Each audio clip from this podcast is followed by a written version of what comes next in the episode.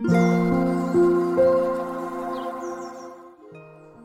さんこんにちは、なおこです。インタビューライターがお送りするつづるラジオ。このチャンネルでは取材や執筆を通して学んだこと、フリーランスの暮らしやキャリアの選択についてお話ししています。今日は12月6日火曜日です。皆さんいかがお過ごしでしょうか？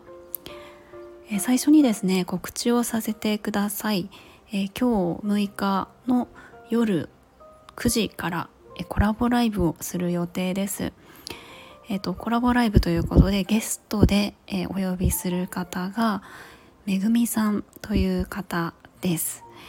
えっ、と、めぐみさんは、えっ、と、ランジェリーブランドを今年、えー、立ち上げたばかりの方で、スタイフでも、え配信をされている方です。えっ、と、めぐみさんのチャンネルは概要欄に貼っておきますので、今こうどんな風なことを考えてブランドを立ち上げているのかとか、えーと、いろんな思いも含めて、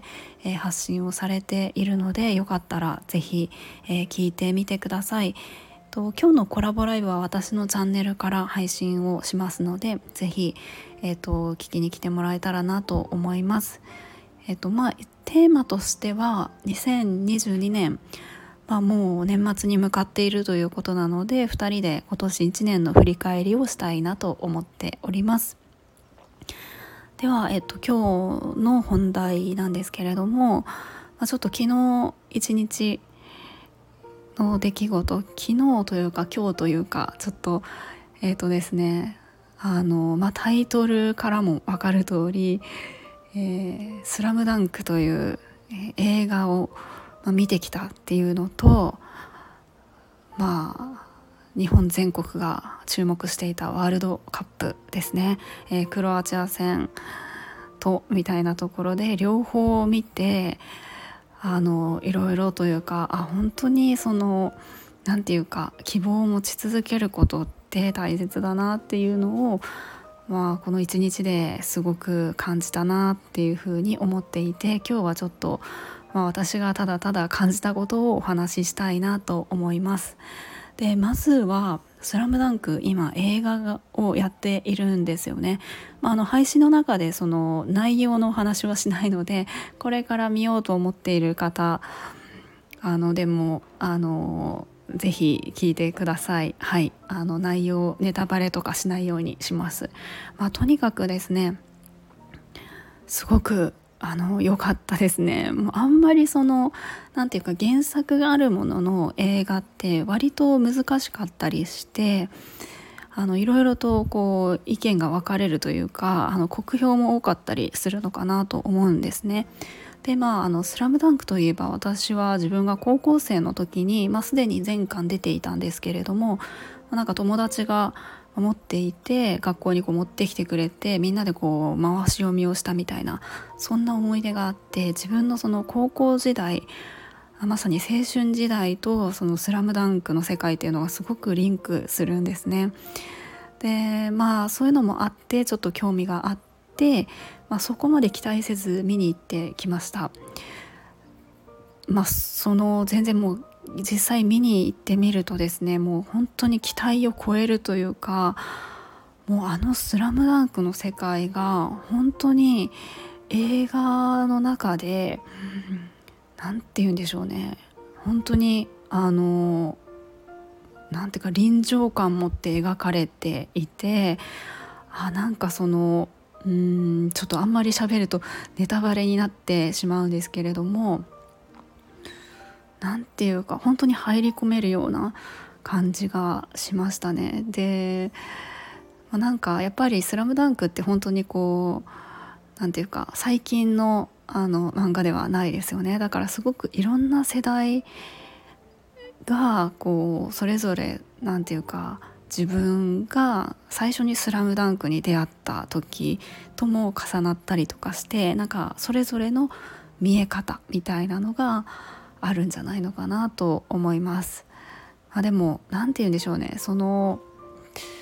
まああの映画の中でやっぱりあの描かれているのがそのまあ、桜木花道が所属している湘北高校が2校フォーカスが当たっているわけですけれども何ていうか湘北高校だけではなくってそのいろんな角度からもそのストーリーを捉えて描いているのでなんか人によってやっぱりその感じ方印象に残る部分って違うんじゃないかなっていうのも、えー、感じました。はいということでもう気になってる方は是非見てもらいたいなと思います。まあ、漫画の「スラムダンクが好きという方は、えーと、絶対いいんじゃないかなと思っています。でですねそうそうあのワールドカップですよねなんで昨日は昨日まあ夕方ぐらいに映画を見に行って夜ちょっと仮眠をとってから、まあ、12時からしっかり、えっと、ワールドカップを見てたんですけれどももうなんかあの本当に面白い試合でしたよね。なんか残念ながら負けてはしまったんですけれども本当に何て言うか最後の最後まであなんかいけるんじゃないかというかいやこれ勝てるというかなんか全然そのクロアチアに押されてるようなあの流れ持っていかれてるみたいな感じはなく本当に対等に戦っていてあもう最後までどっちが勝つのかみたいなあの試合だったんですよね。まあ、本当に相手選手もう本当にちょっとあまりのうまさに圧倒されたんですけれどもやっぱりその日本のあの粘り強さとか本当にいろんなこう戦略を考えて準備してきたんだなっていうのが、まあ、私は全然サッカーとかスポーツとか全然あの超素人みたいな感じで全くその何て言うかその試合を見てあれこれ言えるような知識は全然ないんですけれども、まあ、そういう私から見ても本当に何て言うか今まで積み重ねてきたものがあるんだなっていうのが伝わってくるような、えー、試合だったなと思います。でやっぱりその終わった後の森保監督のインタビューですねなんかその選手たちがこう新時代を見せてくれたっていう風に言っていた言葉がすごく印象的だったんですね。なんか4年後必ずそのまた新しい景色をこう見せてくれるとそれを願い続けることで壁は乗り越えられるとそういう話をしていたんですね。でそれが本当にただ言っているだけではなくって本当に試合あの試合を見てその言葉を聞いてまた選手たちのいろんなあの終わった後の言葉を聞いたりしてあなんか本当に4年後あこのベスト8に向けての壁ってあのきっと超えられるみたいな感じで、えー、感じることができました。なんかそのもちろんスポーツだけではなくっていろんなことにおいてそういったその何て言うんでしょうねこう信じることとかあの必ずこの景色を見るみたいなその強い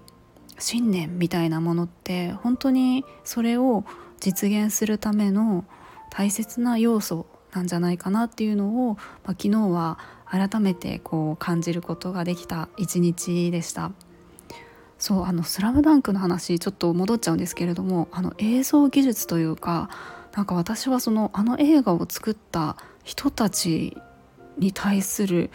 なんかなんて言うんでしょうかねあのその凄さというか技術力の高さにもすごく感動しましたね。ということでまあ昨日はなんだか私の中ではこう「スラムダンクのあの世界とワールドカップの世界がぐちゃぐちゃに混ざって昨日昨日というか今日というか3時くらいに寝たんですけれどももうなんかあの頭の中が興奮状態みたいな感じで寝て寝てたのか寝てないのかわからないような感じで朝を迎えたんですけれどもなんかそんな、えー、一日でした、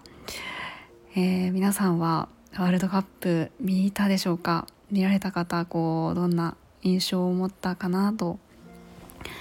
えー、そんなことを考えました。ということで、えー、今日も最後まで聞いていただきありがとうございます。もいもい。